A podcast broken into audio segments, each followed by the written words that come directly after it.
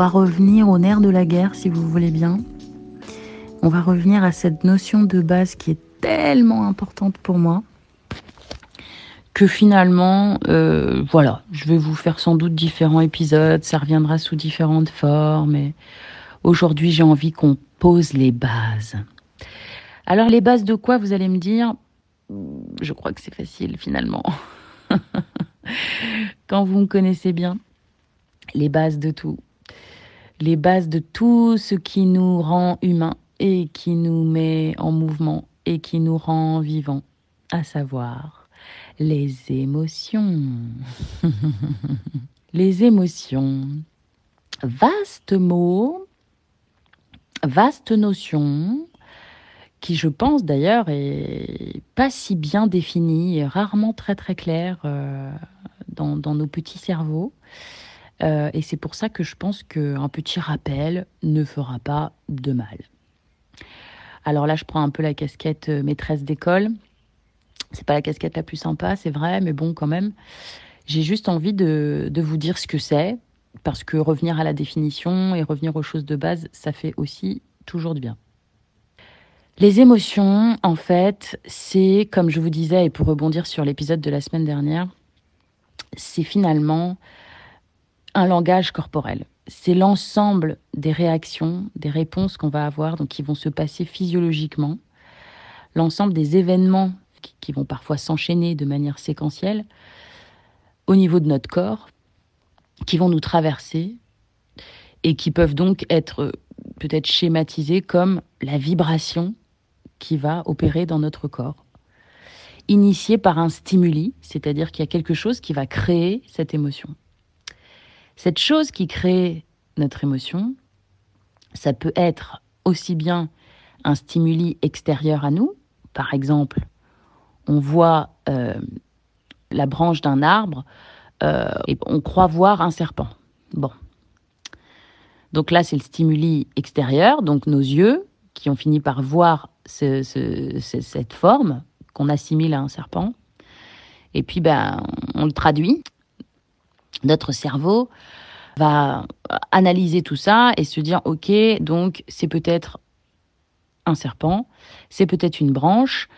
En tout cas, il va passer au filtre de sa connaissance, qu'il reconnaît, il va essayer d'interpréter, continuer d'interpréter le mouvement. Donc là, on peut avoir quelque chose qui peut déclencher la peur, parce que tant que notre cerveau n'a pas tranché pour savoir si c'était un serpent ou non, il va plutôt par défaut préférer nous dire, bon, il faut que tu aies peur là. Voilà, il va préférer activer ce mode-là en priorité. Évidemment, on comprend tout à fait l'intérêt de ce genre de, de ce genre d'interprétation. Il vaut mieux avoir peur pour rien que mourir parce qu'on a oublié d'avoir peur. Donc, c'est la première, c'est la première euh, chose qui peut se passer. C'est un stimuli, donc comme je dis, extérieur, qui évidemment passera toujours par le filtre de notre cerveau. Si on n'a pas connaissance de cette forme et si on l'a pas regardée, on n'aura pas peur parce qu'on saura pas qu'il y a peut-être un serpent à côté de nous. Et puis il y a aussi, ce qui semble être d'ailleurs la majorité des cas, euh, en fait, un stimuli psychologique, si je peux dire, c'est-à-dire qu'on crée uniquement avec nos pensées. Il n'y a pas eu de, il n'y a pas eu d'événement à l'extérieur de nous. On a juste eu une pensée et nos pensées, évidemment, comme vous le savez, à elles seules vont générer une émotion. Il suffit de fermer les yeux, de penser à quelque chose qui nous met euh, dans un certain état. Bon, on va plutôt aller chercher le positif, dans un, souvenir qui nous rend particulièrement heureux. On ferme les yeux et on se laisse envahir par euh, tous les éléments de ce souvenir heureux et on commence à ressentir eh bien cette émotion de joie à l'intérieur de nous. Donc ce qui se passe, c'est que on a un langage, comme je vous disais, les voyants qui s'allument. Et le problème aujourd'hui, en tout cas, évidemment, je vous parle pour 2021, et vous savez que je vais œuvrer avec vous pour que ce soit différent. Ceci étant, vous vivez dans la société dans laquelle vous vivez, donc je ne vais pas me leurrer complètement. Et je sais que vous allez être imbibé de tout ça aussi. Aujourd'hui, les émotions, c'est quand même globalement quelque chose qu'on va plutôt blâmer ou en tout cas se reprocher. Euh, donc oui, en 2021, on est encore euh, du genre à utiliser euh, les expressions d'être trop émotif. Être trop émotif, ça veut rien dire. Euh, on est tous émotifs, on est tous en permanence baignés dans nos émotions, donc on peut pas l'être trop. on l'est. Euh, on l'est tous. Dès lors qu'on va avoir une expression corporelle très intense de, de nos émotions, euh, et notamment avec les larmes, euh, on va avoir tout un code, un code de société pour euh, accepter ou non les larmes, accepter sur un lieu de travail, est-ce qu'on a le droit de pleurer au travail ou pas, est-ce qu'on a le droit de pleurer quand on est un homme ou une femme. Bon, tout ça, c'est quelque chose qui va justement être source de est-ce que je respecte bien le code des émotions? Globalement. Il faudrait qu'on fasse comme si nous, êtres humains, on n'était pas des êtres d'émotions purs et simples, des bains d'émotions permanents. Et euh, on a cette tendance, en tout cas dans le message global, qui est de ne pas trop se laisser envahir et de ne pas trop les exprimer. Donc vous savez que ben, je vais vous donner un message qui est précisément le contraire. Il va falloir y aller, exprimez-les, trouvez des moyens de les exprimer. Et puis euh, vivez-les, vivez-les fort à l'intérieur de vous. Et puis euh, vivez-les, vivez-les fort à l'intérieur de vous, laissez-vous traverser parce que c'est précisément encore une fois ce qui vous rend humain, ce qui vous met en mouvement et c'est tout le sens finalement du coup de, nos existences ici.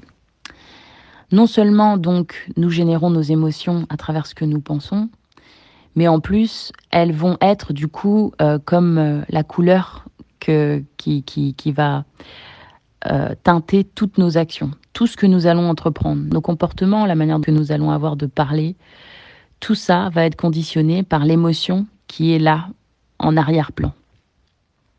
Donc on a tendance à euh, ranger dans notre inconscient total en fait euh, ce qu'on pense et donc ce qu'on ressent parce qu'on n'a pas pris l'habitude de s'ouvrir à la palette, euh, je dirais la palette d'un point de vue dictionnaire qui reflète la palette des émotions qui nous traversent.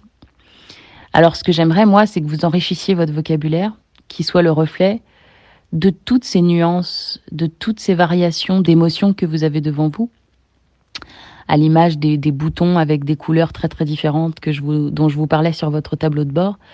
Et plus vous arriverez à me décrire les nuances de vert, de kaki, de bleu, de turquoise, d'océan, de...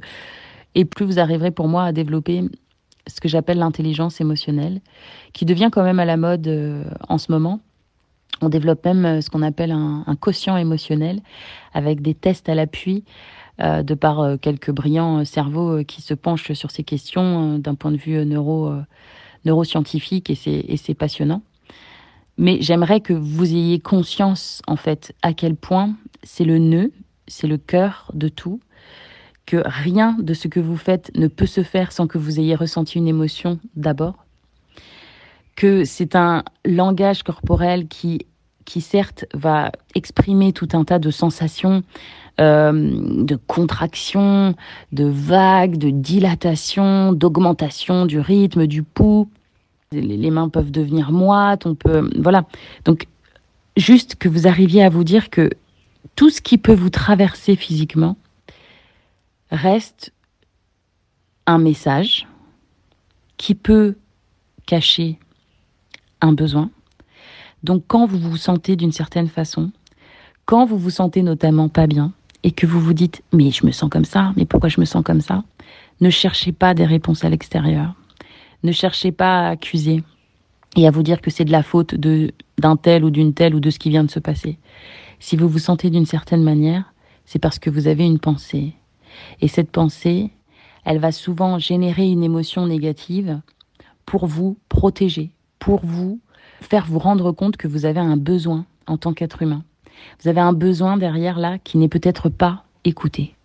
Et la meilleure des nouvelles, c'est que si vous apprenez à utiliser ce tableau de bord des émotions, si vous apprenez que c'est parce que vous avez un besoin éventuellement, c'est parce que vous avez un message que vous devez écouter, que vous devez comprendre, que vous devez regarder, alors vous avez là une clé pour vous en sortir dans pas mal de situations dans votre vie. Et ce que j'aimerais que cet épisode ouvre en vous, au-delà du fait que donc il s'agit bien du, du cœur de tout ce qui nous définit en tant qu'être humain, donc de notre humanité, j'aimerais que vous puissiez avoir envie de ressentir l'ensemble de ces émotions, la palette totale.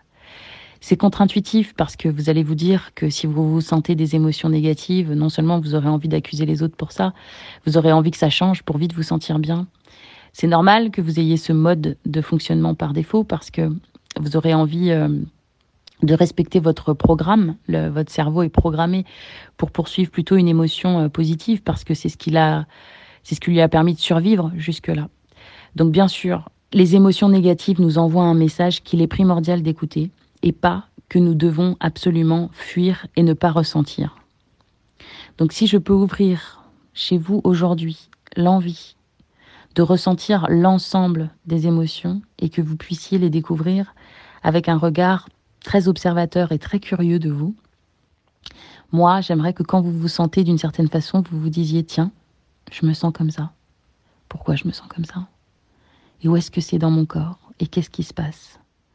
Et quand vous aurez fait le petit bilan, ça prend deux minutes parce que un des rappels que je vous ai pas fait effectivement, c'est qu'une émotion dure entre deux minutes et trois minutes maximum. Donc cette vibration, ce voyant, il ne s'allumera que pendant trois minutes. Et si vous avez la curiosité de vous dire, tiens, ce voyant s'est allumé, qu'est-ce qu'il voulait bien pouvoir dire, qu'est-ce qui se passe derrière, quel est l'état de mon moteur derrière, toujours pour continuer d'avancer sur la, sur la métaphore de votre petite navette. Si vous avez cette curiosité-là de vous poser et de vous demander qu'est-ce qui se passe, vous aurez des clés pour répondre à vos besoins, vous aurez des clés pour aller dans une direction qui a l'air d'être plus la vôtre, celle qui vous correspond, et vous aurez cette finesse d'interprétation. Donc j'aimerais que vous puissiez faire ce que j'appelle un accueil d'une émotion, c'est-à-dire vous poser, mettre pause sur ce qui est en train de se passer, ressentir ce qui vous traverse, faire un scan de votre corps, vous demander où est-ce que ça se passe, comment ça se passe, quelle couleur, quelle intensité. Allez-y avec le maximum de détails. Vous pouvez passer deux à trois minutes dessus. À la fin, l'émotion sera partie. Et j'aimerais que vous arriviez à vous dire que c'est le pire qui peut vous arriver et qu'une émotion, elle est inoffensive. C'est-à-dire que vous y survivrez et que même si toutes ces sensations d'accélération du cœur, de main moite et de sensations particulièrement oppressantes et désagréables, ça reste inoffensif. Et même si notre cerveau du coup nous dit que ressentir ça, c'est mourir, je vous le dis aujourd'hui, ressentir une émotion, ce n'est pas mourir, c'est même aller bien et c'est même laisser vibrer toute votre humanité en vous.